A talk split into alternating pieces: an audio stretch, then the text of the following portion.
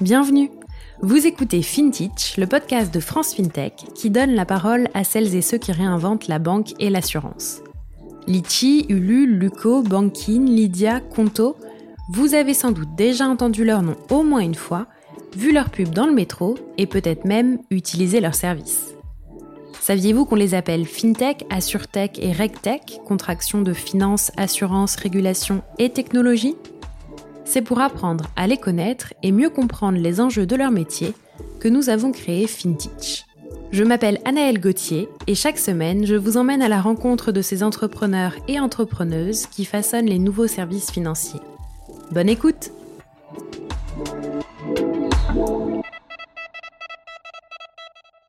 Pour ce nouvel épisode de FinTech, je reçois Gauthier de la Brousse-Maillou, le cofondateur et CEO d'Iroco.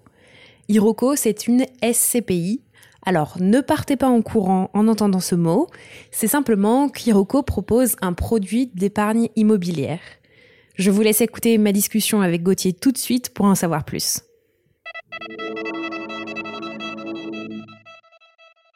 Bonjour Gauthier. Bonjour Annelle. Est-ce que tu peux commencer par te présenter rapidement, s'il te plaît? Avec plaisir. Donc, je m'appelle Gauthier de la Brousse-Maillou, j'ai 34 ans, 3 enfants, euh, et je suis le président et un des quatre cofondateurs d'Iroco, qui est une fintech de l'épargne. Super. Alors, est-ce que tu peux m'expliquer un peu ce que tu as fait avant Iroco avec plaisir. Euh, moi, j'ai eu un parcours euh, assez classique où j'ai fait une prépa, une école de commerce. Comme évidemment, je ne savais rien faire et je ne savais pas ce que je voulais faire, j'ai fait du conseil. et là, j'ai eu la chance d'intégrer un cabinet qui s'appelle Capgemini Consulting, où moi, j'ai passé 5 ans. Et j'ai appris beaucoup de choses. En fait, déjà, tu démarres avec une formation. Donc, on m'a appris à faire des présentations, à faire de l'Excel, euh, euh, des macros et plein de petites choses qui euh, facilitent vachement mon quotidien aujourd'hui. Et après, je suis parti en mission chez Michelin, chez Peugeot Citroën, à l'Office national des forêts, en, Suisse pour EDF, e sur des barrages, etc. Donc j'ai vu des choses hyper, hyper variées. Et à chaque fois, j'ai appris pas mal de choses, notamment sur la façon dont on gère un projet, la façon dont on construit une relation avec un client, la façon dont on, gère des partenariats, dont on gère des, des finances, on gère des intégrations, des arrivées de quoi, des changements de poste, etc. Euh, et après ces cinq années-là, euh, j'étais appelé par un de mes amis de prépa, euh, qui s'appelle Louis Duclerc et qui est un de mes associés chez Hiroko, pour les rejoindre avec Olivier Vandenbroek, son associé chez Efilab, qui était une agence de marketing digital. Donc concrètement, c'est une agence qui faisait principalement de la publicité sur AdWords, donc de l'achat de mots-clés, pour des annonceurs, avec des annonceurs assez variés. Euh, ça allait de, de Le Bon Coin à Corsica Ferries en passant par la Fnac, etc. C'est une petite société d'une dizaine de personnes avec un modèle assez intéressant, plutôt à la performance.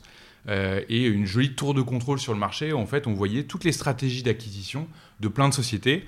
Et euh, bah, moi, avec mon background de conseil, bah, j'ai aidé cette société à se structurer. on est passé de 12 à 120 personnes. On a eu un bureau, en plus du bureau de Paris, des bureaux à Dubaï à Sydney. On a commencé à signer des, gros, des gros euh, publicitaires. Euh, on a signé euh, le Club Med, on a signé L'Oréal, etc. et on a été racheté en 2015 par Solocal, qui est la maison mère de Jaune, Mapi, Eureka. Et on a, on a travaillé chez eux jusqu'en 2018. avec un projet assez simple qui est qu'en fait Solocal a une des plus grandes forces commerciales en France, c'est 2500 commerciaux. et nous, on a construit un produit que ces commerciaux distribuaient, qui est à destination des TPE, PME, qui sont les clients euh, assez naturel de page euh, pour avoir, en plus d'une présence sur pagejaune.fr, de la présence sur, euh, sur Google AdWords. Voilà, donc c'est une super expérience. On a appris à, faire un produit, à gérer des clients, etc.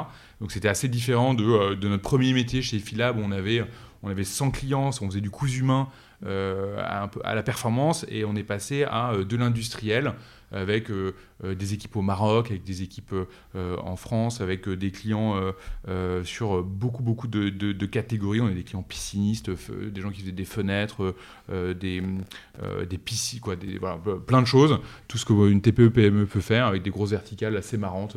On avait des pompes funèbres, etc. et, c'était, assez intéressant. On est passé de 4 à 45 millions d'euros de chiffre d'affaires en, quelques mois.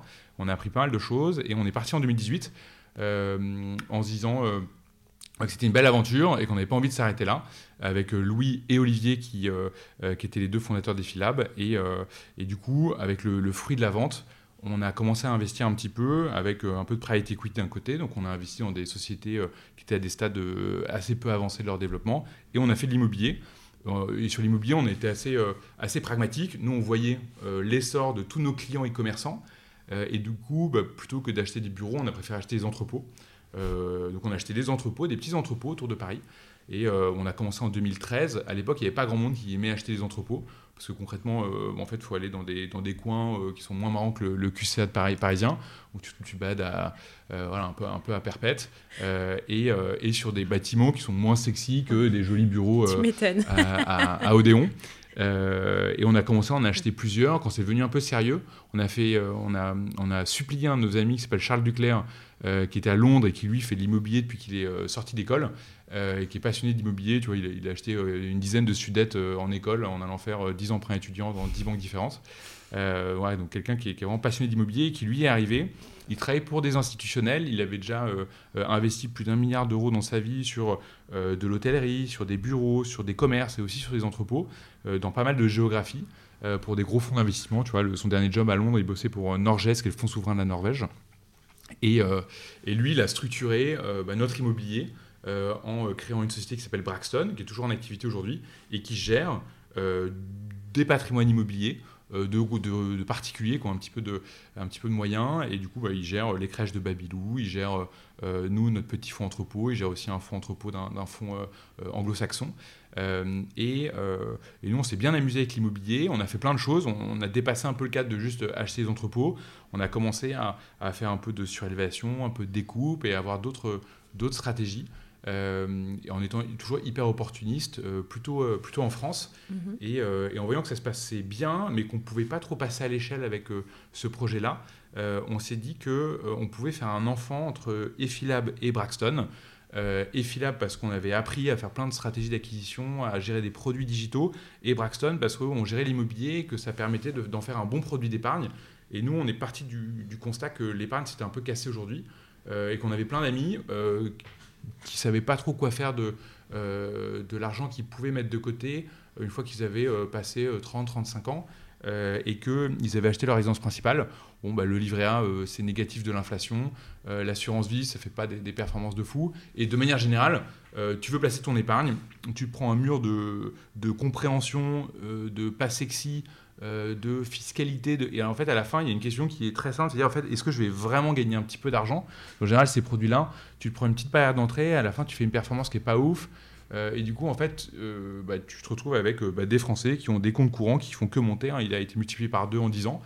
Et nous, notre conviction, c'est de dire qu'en fait, la raison d'être de ça, c'est pas que les Français sont frileux, c'est juste qu'ils n'ont pas de solution. Et du coup, on a créé Hiroko, on a lancé le projet en 2019. Euh, et on est ouvert depuis novembre 2020. Euh, et entre-temps, on allait chercher un agrément euh, qui nous permet de faire des appels publics à l'épargne et de créer des produits d'épargne. On ne voulait pas juste être un distributeur, on voulait être un distributeur-producteur, gérer la verticale et du coup être droit dans nos bottes et assumer la destination de l'épargne qu'on nous confiait pour la mettre au travail selon aussi nos convictions.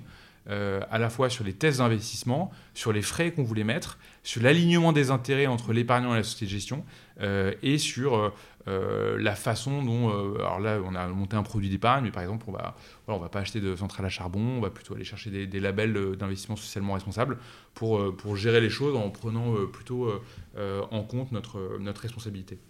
Et donc sans cet agrément, vous ne pouviez pas euh, monter la boîte euh, Sans cet agrément, on ne pouvait pas du tout, du tout monter la société. En fait, aujourd'hui, pour euh, aller chercher de l'épargne et, la gérer, il faut montrer pas de blanche, et c'est normal, hein, c'est un, sujet de protection des épargnants, mmh. c'est un sujet de lisibilité. aujourd'hui, du coup, officiellement, Hiroko collecte de l'argent grâce à un agrément de société de gestion. Ça met à peu près une bonne année.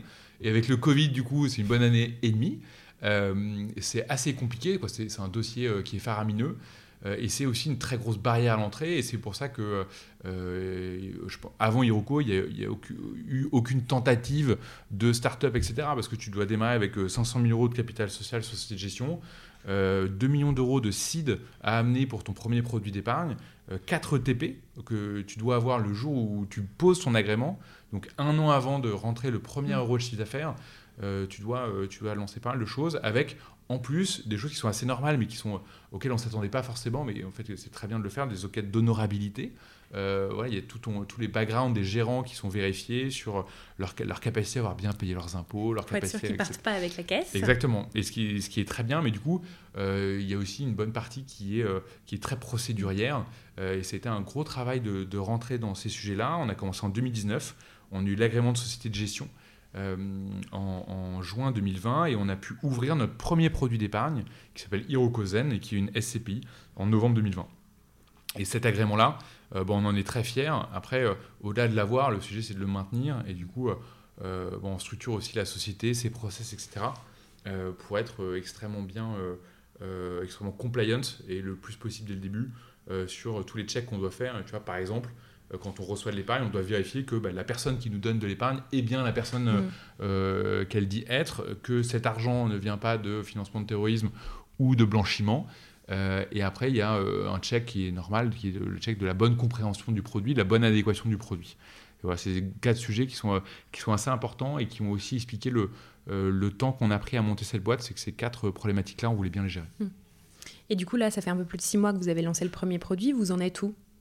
Euh, donc on a lancé Hirokozen, la SCPI, en novembre. Aujourd'hui, on collecte de l'argent. On, collecte de l'argent auprès de euh, professionnels du patrimoine euh, qui conseillent leurs clients et qui proposent bah, du coup notre SCPI.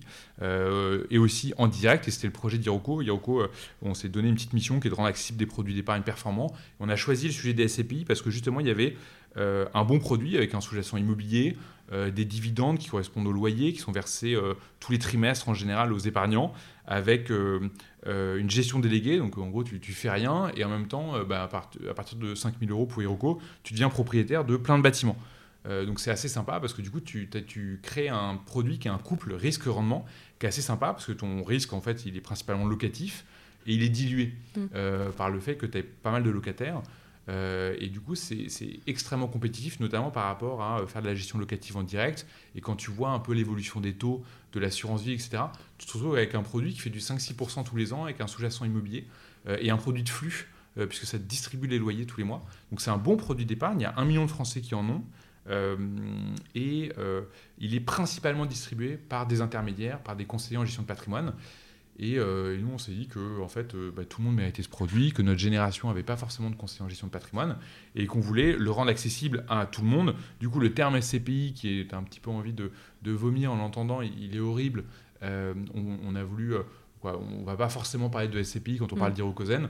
De la même manière que en fait, quand tu es en bourse, tu ne vas pas acheter des parts d'une SAS ou d'une URL, tu vas acheter des parts de, n'importe quoi, de, Total, de DF, etc., des actions. Et pour Hirokozen, l'idée c'est à peu près pareil, c'est de dire qu'on est une solution d'épargne, euh, qu'on place de l'argent en immobilier. Euh, on a collecté euh, une vingtaine de millions d'euros aujourd'hui en ligne, et c'est à peu près deux tiers, un tiers, c'est-à-dire qu'on a les deux tiers de nos clients qui viennent en direct sur le site. Euh, et euh, l'autre tiers qui vient euh, de l'intermédiation, avec des conseillers en gestion de patrimoine avec lesquels on a fait des, partenariats. et du coup, on déploie cet argent-là, donc on achète de l'immobilier. et on a la chance d'avoir eu un très bon timing par rapport au Covid, où pendant, que tous nos concurrents se prenaient un, un petit mur en se disant tiens, est-ce que mon locataire, est-ce que mes bâtiments sont résistants ou pas au Covid? Et nous, on est arrivé vierge en faisant notre première acquisition en novembre on a pu adapter notre stratégie d'investissement. Euh, et du coup euh, sourcer nos biens, chercher euh, des locataires et des localisations qui semblaient être Covid-proof. Et en même temps, on se lance dans un marché, historiquement, c'est les fonds qui sont lancés plutôt en période de crise qui ont fait les meilleures performances. Et du coup, on essaie de, saisir un peu à bras le corps cette opportunité-là. Donc, on a acheté nos quatre premiers bâtiments avec quelques particularités. Bah, nous, on aime beaucoup le e-commerce. Et du coup, on a pas mal essayé d'acheter des entrepôts et, des locaux d'activité pour nos épargnants. C'est un truc mhm. qui n'est pas du tout fait euh, sur ce marché-là. Et, euh, pourtant, euh, voilà, moi je considère que, que quand tu es particulier, tu es content de t'exposer, d'exposer ton épargne à ça. Et du coup, on a acheté un entrepôt, quoi, deux entrepôts à côté de Paris, une crèche à Pantin et un bureau à Pôle emploi à Reims. Et, et on continue à, à, investir. On est en train d'acheter un DIA à Barcelone. Euh, et on, voilà, on, va acheter une poste à Lille. Voilà, oui, c'est pas des euh, investissements classiques. C'est ouais, pas ce que voit tu, pas beaucoup. C'est pas ce que tu peux faire en tant que particulier, mais c'est tout l'intérêt, c'est de dire, en fait, je pourrais pas acheter des bureaux, des entrepôts, mmh, des commerces. Euh, et en fait, Hiroko va le faire pour moi. et, nous, on essaie de le faire en France et à l'étranger. et c'est aussi lié à l'ambition qu'on a à terme où aujourd'hui on n'est que en France, on prend des épargnants français, on a un seul produit d'épargne, mm. on a envie de le lancer bien, on a envie de commencer à avoir du track record, donc de faire de la performance. On va viser une performance, ça pourrait être 7% cette année, euh, ce qui est à peu près 60% au-dessus de la moyenne de marché, donc ce qui est pas mal, mais on a envie de maintenir ça. Euh, et, euh, et, après, une fois qu'on franchit un peu cette étape-là, l'idée, c'est d'aller potentiellement à l'étranger, où on a un agrément qui nous permet d'aller toquer auprès des autorités des marchés des différents pays de l'Union européenne et d'investir dans ces pays-là. Mm. Et on, est, on serait content de... moi, je suis convaincu qu'un épargnant, il a un profil hyper homogène. Un Allemand, il sera content d'investir dans le même produit qu'un Français. et à ce titre-là, bah, si on peut montrer un Allemand de l'immobilier allemand, je suis assez convaincu qu'on le convaincra euh, d'épargner avec, euh, avec Hiroko. Donc euh, on en est au stade du démarrage, mais c'est un démarrage qui est hyper prometteur sur un marché où bah, le marché de l'épargne, il n'y a pas grand-chose aujourd'hui qui existe, en tout cas pas avec mm. ce profil de distributeur-producteur où on crée nous-mêmes des produits d'épargne. C'est notre premier produit, on a tout approuvé et on se bagarre du coup pour être bon. Parfait. Et est-ce que tu peux revenir un peu sur ton business model Comment vous fonctionnez?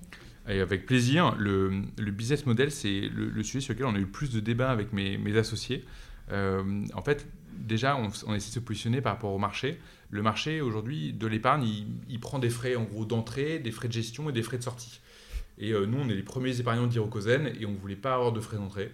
Moi, je ça, euh, un, c'est pas dans l'air du temps, et deux, je trouve ça très désagréable de payer pour voir.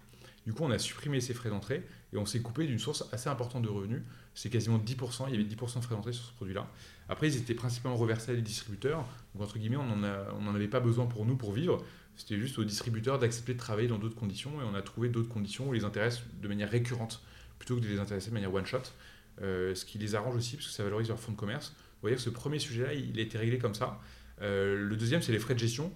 Nous, on voulait absolument être bien payés pour euh, notre travail, pour embaucher des personnes qui étaient compétentes et gérer l'épargne. À partir du moment où on gère de l'épargne, moi, je voulais être droit dans mes bottes et pouvoir proposer à mes parents d'épargner avec Hirokozen. Et du coup, j'avais pas envie d'être cheap parce que j'avais envie d'avoir des, bonnes ressources et qu'on puisse bien travailler.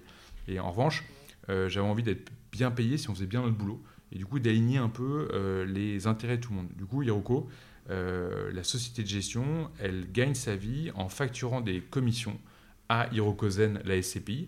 Et ces commissions, elles représentent entre 1 et 2% de l'épargne que nous gérons par an. Euh, et bah, le delta entre 1 et 2%, il est très important. Euh, et il dépend en fait de notre capacité à faire la performance. Donc si on collecte les loyers, euh, alors on va récupérer une commission sur les loyers. Mhm. Si on vend avec de la plus-value, on va prendre un pourcentage de la plus-value. Et en fait, on essaie de répliquer le modèle qu'il y a sur beaucoup de produits qui sont plus institutionnels ou plus destinés à une clientèle très riche, avec du caride et avec un vrai alignement d'intérêt. Alors que les produits plus retail, sont vraiment axés sur, sur des frais qui correspondent à des actions, mais qui ne correspondent pas forcément à de la performance. Euh, euh, et, du coup, on est plutôt dans la moyenne de marché, la moyenne haute si on fait bien notre boulot, et la moyenne basse si on fait mal le boulot. Moi, je trouve ça hyper motivant de bosser comme ça. C'est motivant pour les équipes. Euh, et au moins, on ne se pose pas la question de est-ce qu'on fait des travaux, est-ce qu'on ne fait pas des travaux. on en fait si ça sert et si ça permet de créer de la plus-value et si ça apporte de la valeur, pas parce qu'on a besoin de facturer un de chiffre d'affaires. Et ça, c'était bien, euh, en tout cas pour nous, de, de, créer un truc qui soit sain euh, dès le départ. Euh, et après, bah, du coup, on a parlé des frais d'entrée, on a parlé des frais de gestion, il reste les frais de sortie. nous, on a mis zéro frais de sortie. parce qu'un épargnant doit être libre de sortir. En revanche, c'est un produit d'investissement long terme, c'est l'immobilier. L'horizon conseillé d'Irocosen, c'est 7 ans. du coup, on a mis un frais de sortie anticipé. si un épargnant sort avant la troisième année, il a 6% de, de commission. Euh, et l'idée derrière ça, c'est de ne pas être un produit d'arbitrage. On ne voulait pas acheter de l'immobilier, mm. euh, parce que nous, concrètement, dès qu'on reçoit de l'épargne, on va acheter de l'immobilier euh, et devoir le revendre au bout de trois ans parce que tu n'amortis pas tes frais de notaire, tu n'amortis pas tes frais de broker, mm. etc. Donc c'était important pour nous de, mettre ce petit frein-là à la liquidité. Après, grâce à ça, bon, on facture un chiffre d'affaires qui correspond à 1,5% de l'épargne qu'on a sous gestion. donc on a besoin de collecter. Euh, et euh, on aura un break-even entre 35 et 50 millions d'euros de sous-gestion. Et après, bon, en fonction de notre programme d'investissement et de notre ambition, que ce soit en France ou à l'étranger ou sur d'autres produits d'épargne, euh, bon, on décalera ce break-even. Et c'est pour ça qu'on a levé des fonds auprès de Raseo. C'est pour pas être trop stressé sur ce break-even-là, pouvoir tout de suite staffer nos équipes, notamment sur la partie immobilière, où on n'avait pas envie de, de négliger ces aspects-là et entre guillemets de radiner sur des postes qui sont hyper importants, qui sont au cœur de la performance. Et comme ça, on investit tout de suite sur des, équipes qui nous permettent d'aller chercher la performance. Et justement, tu parles de recrutement et je crois que vous avez été pioché à la fois dans, les startups et à la fois dans les boîtes plus traditionnelles pour constituer votre équipe. Comment on, on réconcilie tout ça? Comment on, ajuste pour que tout le monde soit euh, dans le même mood, on va dire? Ouais, euh, c'était un, des grands, euh, un des grands sujets à l'origine d'Iroco. On s'est dit qu'en fait, on arrivait dans un marché qui était géré par des géants, avec des très grosses sociétés de gestion de fonds qui ne sont pas hyper connues parce qu'elles délèguent toute leur distribution, mais qui sont des boîtes qui sont très puissantes, très organisées, qui ont 50 ans de gestion derrière elles et qui ont appris beaucoup de choses. Et nous, euh, en, partant de zéro, et tu l'as vu quand, a décrit, quand j'ai décrit mon parcours, en fait, moi, je viens pas du tout de ce monde-là. Euh, et du coup, on voulait euh, être sûr de partir déjà de ce qui se faisait de bien. Du coup, on s'est permis d'aller faire un petit marché dans 3-4 concurrents à des postes très stratégiques de gestion financière, de gestion de l'intermédiation, de gestion des clients et de gestion de l'immobilier, qui sont un peu les, quatre grands cœurs de métier, en allant euh, chercher des profils très particuliers. Tu vois, par exemple, sur la partie immobilière, euh, alors déjà pour l'agrément, on devait avoir un gérant immobilier euh, qui avait déjà une expérience dans une société de gestion, sinon l'AMF ne nous donnait pas l'agrément. donc c'était un peu compliqué. Il y avait à peu près 60 personnes à Paris qui, qui remplissaient ces critères-là. donc on a réussi à en convaincre une, et c'est pas mmh. facile hein, de convaincre des gens qui ont des, des, beaux emplois et qui réussissent bien, et des postes à responsabilité avec des grosses perspectives dans les sociétés qui sont, qui sont puissantes et du coup qui donnent un, terrain de jeu qui est magnifique. Et qu'est-ce qui fait pencher la balance alors bah, C'est le projet, c'est-à-dire que euh, tu leur donnes accès à. Euh, bah, déjà, il y a un petit monde de la start-up où, où je pense qu'aujourd'hui tout le monde a envie de goûter ça une fois dans, sa vie. Il y a un deuxième sujet qui est la liberté. Euh, parce que quand on va chercher ces gens-là, c'est pas pour les mettre dans un carcan. Au contraire, et c'est ça qu'on promet en échange. C'est un terrain de jeu, c'est une scène à leur talent, pour leur audace, et aussi pour faire parfois des choses qu'ils n'ont pas pu faire dans toutes ces grosses machines dans lesquelles ils pouvaient être. Et en même temps, pour nous, bah, c'est hyper gagnant-gagnant, parce qu'on récupère des gens qui ont l'expérience, mm. qui ont fait des erreurs, qui ont vu aussi toute une organisation pendant 50 ans évoluer. Nous, ça nous permet de repartir de ça et de savoir, tiens, comment ils font ça, comment ils font ça, etc. Et du coup, on va beaucoup plus vite. Et en même temps, on essaie de, de repérer dans l'ADN de ces personnes-là euh, une envie de changer les choses, mm. une envie de faire les choses différemment. Et on a aussi pu récupérer euh, ces profils-là euh, avec notre positionnement. Le fait qu'on ait supprimé une barrière à l'entrée de frais de 10%, avec lesquels ils n'étaient pas forcément hyper à l'aise, en fait, ils se disent, ah, tiens, mais c'est génial, si vous faites ça, bah, en fait, vous allez faire un carton. Mm. Parce que le produit, il est vraiment bien, mais ça, c'est vraiment un problème. Et ces gens qui n'étaient pas forcément à l'aise avec les modèles de frais et le niveau de transparence qu'ils pouvaient avoir, et du coup qui sont contents de travailler parfois plus en adéquation avec leurs valeurs. Euh, après, du coup, au-delà de repérer un certain nombre de choses, euh, un, de compétences et deux, de compatibilité dans leur ADN, il y a un vrai sujet d'intégration. Euh, parce qu'en fait, quand tu commences à arriver avec tous les petits outils qu'on peut utiliser au quotidien pour aller, tu vois, on utilise Metabase pour faire des recherches en base de données, on utilise Notion pour gérer un peu toute la partie euh, euh, de connaissances, on utilise euh, Dashlane, qui est un gestionnaire de mots de passe, et tous ces petits outils-là, mm. on utilise Gmail et pas Outlook. Alors ça, c'est la révolution. ouais, et c'est assez compliqué. Du coup, on a créé des, petits wiki roco d'une heure où une personne qui vient plutôt d'un background tech startup gère un sujet produit, tech, marketing, acquisition, euh, et outils. Mmh. Euh, on fait des formations Gmail, je pensais jamais faire ça, mais on le fait. Euh, et en échange, et eh ben, il y a des wikirocos sur la gestion de fonds, sur la gestion financière, sur le leverage, sur la dette, etc., qui font que l'équipe progresse ensemble. Et c'est hyper important parce que, en fait, le, le projet humain d'Iroco, il est donné une vraie une scène. Moi, c'est quelque chose que j'ai beaucoup aimé quand j'ai quand quitté le conseil et que je suis arrivé chez Efilab qui était vraiment ma première expérience où j'avais l'impression qu'on m'avait confié des responsabilités. Mm. Tu vois, j'étais président de la société. Euh, mais d'un coup, j'ai senti que, que j'étais meilleur. Mm. Tu vois, que j'étais euh, euh, moins, quoi, j'étais plus entreprenant, un peu plus audacieux, un peu plus créatif aussi. et du coup, bah, j'essaie de faire pareil pour tous les gens qui nous rejoignent. mais pour ça, tu as besoin de comprendre le marché dans lequel tu évolues. Tu as besoin de comprendre qui, ton, qui sont tes concurrents et aussi de dire tiens, mais c'est quoi notre. qu'est-ce qu'on va faire, mais qu'est-ce qu'on va pas faire aussi? Tu vois, là, on a des grands débats sur le papier. On va se couper d'une grosse partie du marché de notre chiffre d'affaires en échange de ne pas prendre de papier, euh, en assumant que, euh, en fait, nos clients ne euh, sont pas les clients du papier. et en échange, bah, nous, on gagne une grosse partie Mm. de la boîte. quoi, des ressources de la boîte qui vont pas être affectées à gérer du papier, mais qui vont être affectées à des trucs qui, pour moi, ont plus de valeur, de gérer l'immobilier, de gérer des clients. Et, euh, et c'est quelque chose qu'on doit expliquer avec pas mal de pédagogie. A des gens qui ont fait du papier quasiment toute leur vie, Mm. euh, mais qui disent Mais vous pouvez pas faire ça, vous êtes fous, on va se couper de euh, 80% du marché. Mais en fait, c'est 80% du marché, euh, mais nous, on vise pas ces 80%-là. Et euh, sur les 20% restants, en fait, on a besoin de, de prendre quelques pouillèmes de pourcents pour arriver à vivre. Donc, il donc faut, faut savoir faire des choix. Et ça, c'est hyper important. Euh, c'est un des gros sujets d'arriver à les faire ensemble et surtout qui, qui- que tout le monde y adhère. quoi, Mm. Parce que c'est ces gens qui viennent aussi de d'une industrie qui est quand même très florissante, hein, la gestion de fonds, voilà, des sociétés comme Amundi, comme BNP Paribas, comme Perial, etc. Ces boîtes qui marchent super bien, c'est les empires aujourd'hui, et, euh, euh, et on n'est pas là pour dire qu'on a tout compris et qu'on va tout faire mieux que les autres, etc. Donc euh, moi j'aime bien avoir des sains débats, Mm. euh, et du coup c'est assez animé pendant ces Wikiroko, mais, mais à la fin on arrive à une bonne osmose. Euh, et ça fait, euh, ça fait avancer un peu la boîte. Donc, euh, donc moi, je suis très content d'avoir fait ce choix-là. Mais c'est vrai que ça demande, ça demande une vraie humilité de chacun pour se dire, en fait, on redémarre de zéro. Mm. Oui, j'ai des choses à de apprendre de- de- des autres de toute façon. quoi. Exactement. Mm.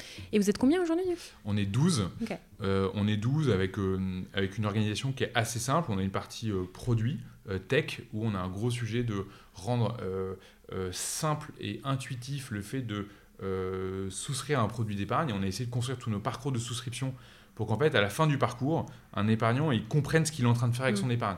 Il comprend combien ça va lui coûter en frais, euh, qu'est-ce qu'il peut espérer en termes de rendement, quels sont les risques qu'il prend pour qu'il ait une bonne appréhension du couple risque-rendement, le- l'horizon d'investissement, le sous-jacent, euh, et, euh, et à la fin, euh, c'est con, mais euh, une fois que tu as souscrit, que tu comprennes ce qui va t'arriver. Mm. C'est quoi la suite Et qu'on t'envoie pas un mauvais dossier papier, etc. Donc l'idée, c'est que tu as un tableau de bord, tu vois un peu l'évolution de ton épargne, etc. Et que au-delà de, de rendre quelque chose de digital, tu rajoutes aussi une petite couche d'humain parce que tu demandes à des gens de confier leur épargne qu'ils ont mis des mois, voire des années à acquérir. Et c'est important à un moment donné de rassurer aussi les gens en, en étant hyper réactif euh, quand on prend des rendez-vous en ligne, etc. Euh, donc euh, ça, c'est la première mission, les premiers blocs dans notre organisation. Le deuxième, c'est la gestion immobilière, parce qu'en fait, on s'occupe de tout, donc on va faire le sourcing de bâtiments. Donc on a une stratégie d'investissement qui est d'acheter en France et à l'étranger des entrepôts, des bureaux et des commerces, en essayant de, de faire plutôt des petites tailles, des actifs entre 1 et 5 millions d'euros. Euh, pour un, rapidement diversifier nos épargnants, deux, parce que c'est beaucoup moins cher. Mm. Aujourd'hui, sur le marché, il y a beaucoup plus de compétition pour des gros bâtiments, parce qu'il y a tous les gros players qui veulent les acheter, alors que là où on est, euh, bah, c'est trop cher pour des particuliers, c'est trop petit pour des institutionnels, donc il y a moins de compétition. Et du coup, cette stratégie-là, bah, il y a euh, une équipe qui euh, essaie de la, de la concrétiser en négociant des biens, en visitant des biens, en parlant à des brokers toute la journée.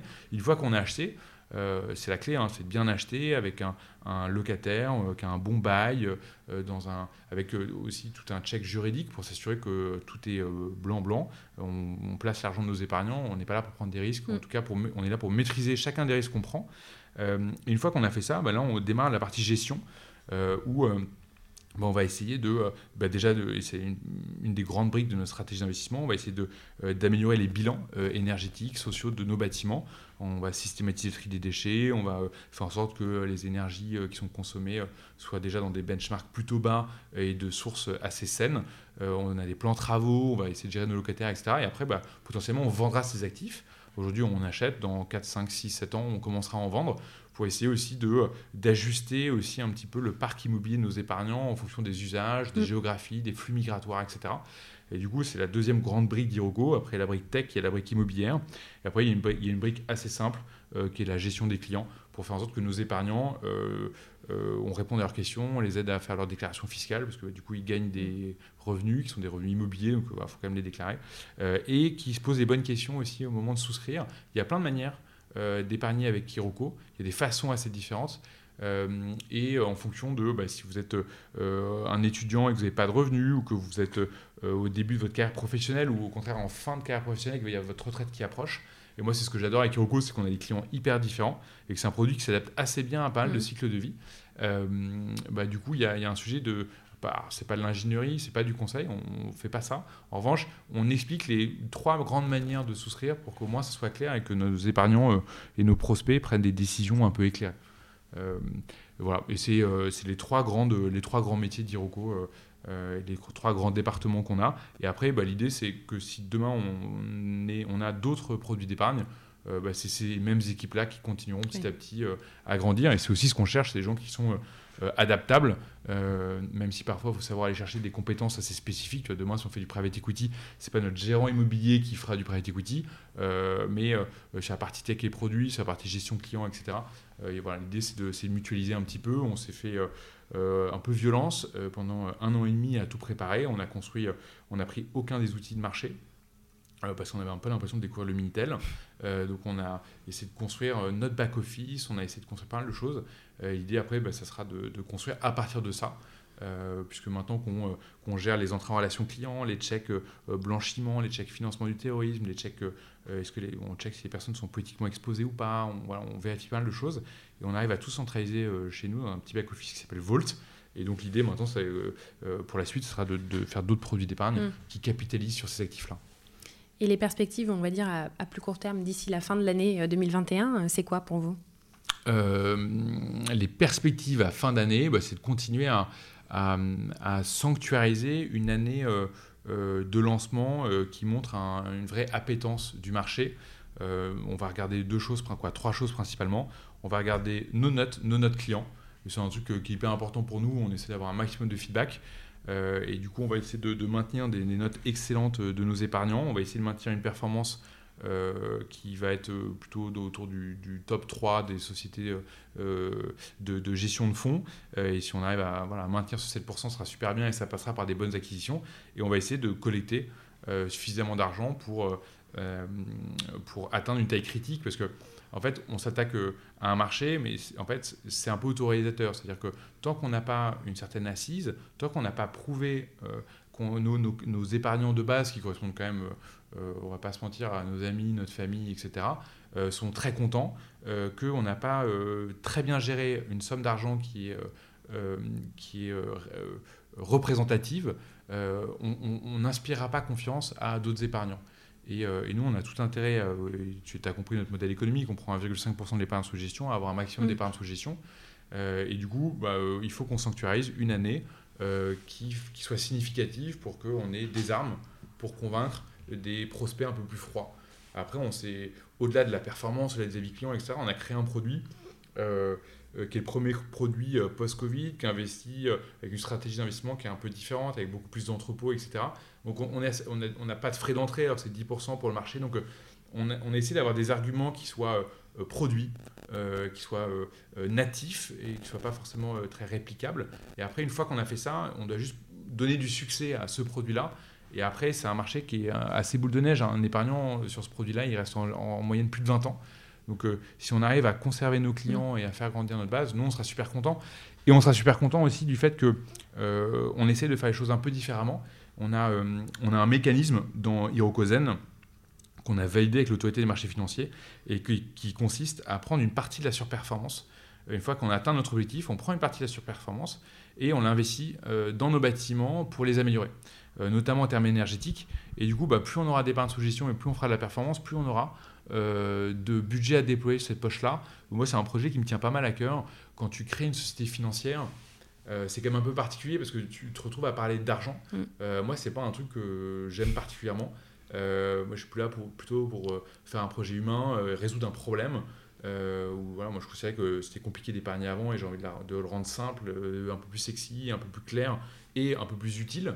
Et du coup, on sera content de, au-delà d'argent et de, de, de, collecte, de performance, etc., de faire des projets concrets sur notre parc tu vois, là, on est en train d'étudier euh, le fait de changer dans un entrepôt toutes les lampes. Euh, donc, ouais, il y a quelques centaines de mètres carrés. On va changer toutes les lampes. Et en fait, en faisant ce petit relamping-là, on va économiser. Euh, il y a 2 tonnes 3 de carbone sur 2 ans à économiser. Donc, c'est, en fait, c'est énorme et ça va mmh. assez vite. Et moi, je suis content en parallèle d'arriver à faire ces choses-là. Et du coup, dans les perspectives à fin d'année, il y a aussi le fait de lancer un peu ça. on a eu un label d'investissement socialement responsable il y a quelques semaines. Euh, on est la plus jeune euh, société à l'avoir. Donc euh, c'est un défi hein, parce que c'est le label d'État, c'est l'AFNOR qui vient nous auditer. on avait plein de pièces évidemment que, qui, qui, n'existaient même pas chez nous, de, documentation, de machin. Donc franchement, c'est bien bougé le cul pour avoir ça. Et, et en échange, on a envie de euh, d'être un peu les, très concret. Quoi. Moi, j'ai un petit côté euh, un peu paysan où j'aime bien faire. Mm. Et du coup, euh, on a envie de lancer des actions très, très concrètes sur le parc et sur du bureau. Bah, ce ne sera pas tout à fait la même chose que sur un entrepôt, que sur du commerce. Donc, on va essayer d'apprendre aussi parce que, en fait, c'est un sujet qui est un peu nouveau dans l'immobilier. Et c'est un sujet sur lequel il n'y a pas trop de compétences. On a, on a essayé de recruter là, un poste qu'on appelait Green Asset Manager. Et en fait, les gens qui postulent, euh, ont plutôt 22 euh, ans mm. euh, que 45 ans et, ça pose des vraies questions parce que en fait c'est un, un, sujet technique lié à la construction, lié au bâtiment, lié aux matériaux. C'est un sujet qui n'est pas évident. quoi, tu vois, là on a un bâtiment à Reims, est-ce qu'il faut mettre des panneaux photovoltaïques à Reims? En fait la question elle se pose mm. Parce qu'en fonction de la durée de vie du panneau, le bilan carbone il va pas du tout être le même. voilà, donc c'est aussi cette montée en compétences là qui sera un des sujets clés de notre année. Super. Alors on est on est un peu plus euh, que ce que je fais d'habitude, mais j'ai quand même une dernière question sur l'entreprise. Enfin, pas sur l'entreprise directement, les fondateurs. Euh, du coup, finalement, votre association a survécu à, à et vous êtes toujours associé aujourd'hui. Euh, c'est comment d'entreprendre avec ses amis? Parce que j'imagine que ça a dépassé le cadre strictement professionnel. Ouais, ça a largement dépassé le cadre strictement professionnel. On est quatre Charles Duclerc, Louis Duclerc, Olivier Vandenbroek et moi. on, a, on est associés depuis plus de cinq ans maintenant. Euh, et, en fait, on a associé dans des sujets assez variés, donc c'est assez marrant parce qu'en fait, euh, du coup, on, a fait, on fait euh, de la gestion de fonds, de l'immobilier, on a fait du private equity, on a fait de la pub, et on fait pas mal de petites choses ensemble. c'est hyper agréable parce que du coup, on est complémentaires. Je pense que la clé de notre réussite, c'est le fait qu'on n'ait pas trop d'ego, ni les uns ni les autres, et qu'on ait mutualisé la géographie. En fait, un des, une des clés, je pense, de notre association, c'est qu'on est, dans le, on est dans, dans, le même bureau. et du coup, tous les jours, on se croise et personne ne fait grandir d'idées dans son coin. Euh, et au stade de la graine, euh, il y a une mise en commun mm. et du coup, euh, bon, on se charque les idées les uns les autres et à la fin, c'est des projets communs qui sortent. Et comme on n'a pas trop d'ego, ça, ça, ça, marche assez bien. Après, on a eu la chance de gérer plutôt du succès. Et après, bon, il y a toujours plein de raisons de s'engueuler. et comme on, est quatre, en fait, on arrive quand même petit à petit, chacun avec ses profils, etc., à connaître un peu le rôle qu'on a dans l'association. Et donc, chacun a son rôle. Il y en a qui sont plus agressifs, il y en a qui sont plus business, d'autres plus financiers, d'autres plus opérations, d'autres plus RH. Euh, et, c'est une vraie force parce que, en fait, quand tu recrutes, et eh ben, tout le monde ne s'entend pas avec tout le monde. Donc, euh, on est aussi capable de mettre le bon fondateur mm. en face de la bonne personne. C'est pareil avec des partenaires, c'est pareil avec des prospects, etc. Donc, on se sent un peu plus fort grâce à ça. Et au-delà de ça, bah, euh, c'est con, mais quand tu es entrepreneur, je pense que tu peux te poser beaucoup de questions. Tu peux te sentir aussi très seul et tu peux être très stressé. et du coup, quand on est quatre, moi, par exemple, pour me déstresser, je me dis que c'est pas mon problème, c'est le problème des trois autres et que moi je suis là juste pour les aider, pour discuter avec eux. Et, euh, ça me détend pas mal. Euh, et après, bah, comme j'ai pas mal d'admiration pour euh, chacun d'entre eux, je suis content d'être avec eux au quotidien. Ils me font grandir, ils me font progresser. Et, et c'est quand même, voilà, moi, mon petit laus, quoi, mon petit objectif chaque jour. Donc, donc je les remercie d'être là. Et c'est un. un c'était une grande crainte de ma femme en disant mais tu vas t'associer avec des amis ça va être un carnage c'est tout ce qu'on dit qu'il faut pas faire mm. En fait, il n'y a, pas, a pas vraiment de règles. Ça dépend vachement des gens et ça dépend vachement de, de ce qu'on a envie de construire ensemble. Et on n'a pas envie de construire euh, autour de l'argent, on n'a pas envie de construire euh, euh, autour du succès personnel. On, a, on s'est donné des objectifs qui sont plus collectifs mm. et un peu plus humains. Et, et c'est ça aujourd'hui qui, qui, est un peu au cœur du, du succès. Génial. J'ai deux dernières questions. Est-ce qu'il y a des ressources que tu recommandes aux gens pour se, former, apprendre des choses sur les startups, sur votre sujet d'épargne, etc que ce soit livre, podcast, euh, newsletter euh, bah, Moi, le, premier sujet, euh, c'est d'abord de faire son expérience personnelle. Moi, je peux écouter 100 000 podcasts et lire 2 milliards de bouquins. en fait, je vais juste, ça va me passer par une oreille, et tant que c'est pas concret, ça va passer ailleurs. Moi, mon sujet, il, ne sera pas de conseiller des livres, des machins, il sera de faire en fait. Et il n'y a rien de plus simple que de temps en temps de, de se poser. moi, euh, typiquement, il y a une petite vidéo du wagon euh, pour faire une landing page en deux heures. Euh, et en fait, bah, moi, je trouve ça hyper intéressant de se dire, en fait, je vais faire un, petit, un mini site internet en deux heures, étape par étape. Et moi, mon conseil, c'est plutôt de faire des choses, parce qu'à la fin, en fait, je trouve que intellectuellement et dans tes gènes, dans ton ADN, tu vas beaucoup plus apprendre que juste en lisant des bouquins, etc. Et à un moment, il faut arrêter de vivre sa vie par procuration. Il faut se lancer. Donc, voilà, moi, j'aime bien faire. Voilà, ce serait ça mon conseil. Parfait. Et la dernière question, est-ce qu'il y a un entrepreneur ou une boîte de la FinTech que tu admires particulièrement ou qui t'inspire en tout cas particulièrement? Euh, bah Oui, clairement. Euh, il y en a beaucoup. Moi, je suis euh, hyper admiratif de, de, pas mal de, de, fintech et de la façon dont elles arrivent à, à structurer les choses. Moi, j'ai beaucoup d'admiration pour euh, Quentin Romé, qui a monté une boîte qui s'appelle Omunity, qui depuis été racheté par Tikeo et qui reste aux manettes et qui a réussi à faire une société qui est rentable rapidement, qui a des clients, qui a de la tech, qui a de l'innovation avec 25 personnes. Euh, et en gérant des milliers de clients. Et en fait, moi, euh, je suis hyper admiratif de la façon dont il arrive à, créer beaucoup de valeur ajoutée avec peu de ressources, euh, en optimisant les choses et sans empiler des profils mm. à l'infini. Et parfois, moi, quand je vois des gens recruter 500 ou 1000 personnes, je me dis que c'est vraiment le sujet? Parce que je vois le bordel que ça fait. Nous, on a eu, c'était compliqué de passer 12 à 100 personnes chez Efilab et je suis convaincu qu'on aurait pu mieux faire les choses. et du coup, quand je vois ce qu'a réussi à faire Quentin, je suis très admiratif. Génial. Merci beaucoup, Gauthier. Avec plaisir. Merci, Annelle.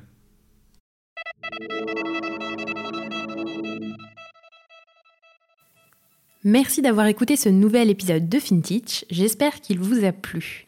Je vous propose de le partager à deux personnes de votre entourage pour faire connaître le podcast. Et n'hésitez pas à vous abonner sur votre plateforme préférée pour ne manquer aucune sortie. Merci pour votre écoute attentive et à la semaine prochaine pour découvrir une nouvelle histoire entrepreneuriale avec FinTech.